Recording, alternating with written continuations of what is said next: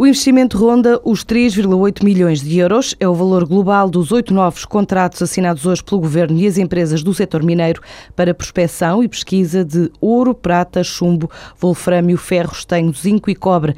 Desta vez, uma pesquisa que vai ser feita nas zonas de Albernoa, Cepeda, Marrancos, Melgaço, Sabroso, Sines e Freixeda. Num primeiro balanço ao que já foi adjudicado e ao que ainda está sujeito a concurso, o Ministro da Economia mostra-se otimista quanto ao crescimento do setor. Umas boas centenas de milhões de euros serão certamente investidas neste setor.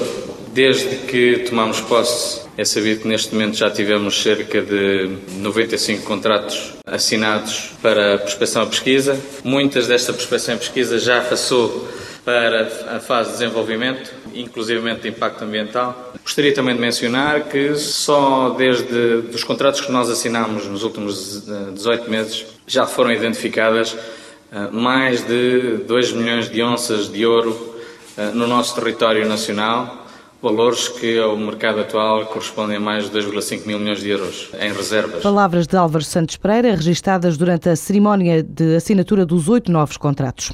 A TAP precisa de aumentar a frota para crescer, assim diz o vice-presidente da companhia. Luís Gamamora adianta que os aviões A350 encomendados são para desenvolver rotas de longo curso e é preciso crescer também nos destinos de curta distância.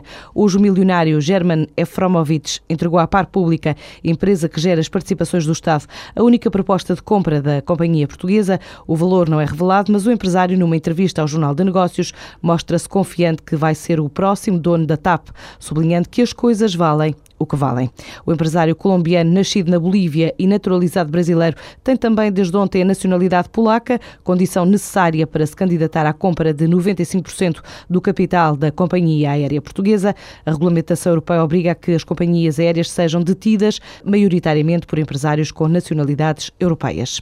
A Gamobar abre as portas neste final de tarde dos concessionários que tem no norte do país a um grupo de empresas portuguesas para promover o Peugeot Partner, por ser um modelo fabricado em Portugal. Só o ano passado, mais de 50 mil unidades saíram da fábrica de Mangualde, a maioria para a exportação. A partir da cidade do Porto, neste fim de tarde, vai ser uma semana para mostrar este novo modelo em showroom, que só o mês passado vendeu 450 unidades à Portugal Telecom e agora quer conquistar a frota de outras grandes empresas, explica Paulo Cunha, diretor-geral da Gamobar. Temos aqui muitas empresas parceiras, muitas delas vão estar dentro da, da sede aqui da Gamobar no Porto e e uh, convidámos empresas exportadoras e para participarem formalmente neste arranque que vai ter, é uma iniciativa que vai ocorrer nas cinco concessões que nós temos aqui no litoral norte a funcionar, nas concessões Peugeot, nós vamos também durante uma semana dar visibilidade, diria que vamos transportar estas empresas e criar aqui uma onda positiva para fomentar mais as exportações e também para valorizar aquilo que tem muita qualidade e que realmente é fabricado em Portugal. A Gamobar diz estar a reposicionar-se para celebrar meio século em 2014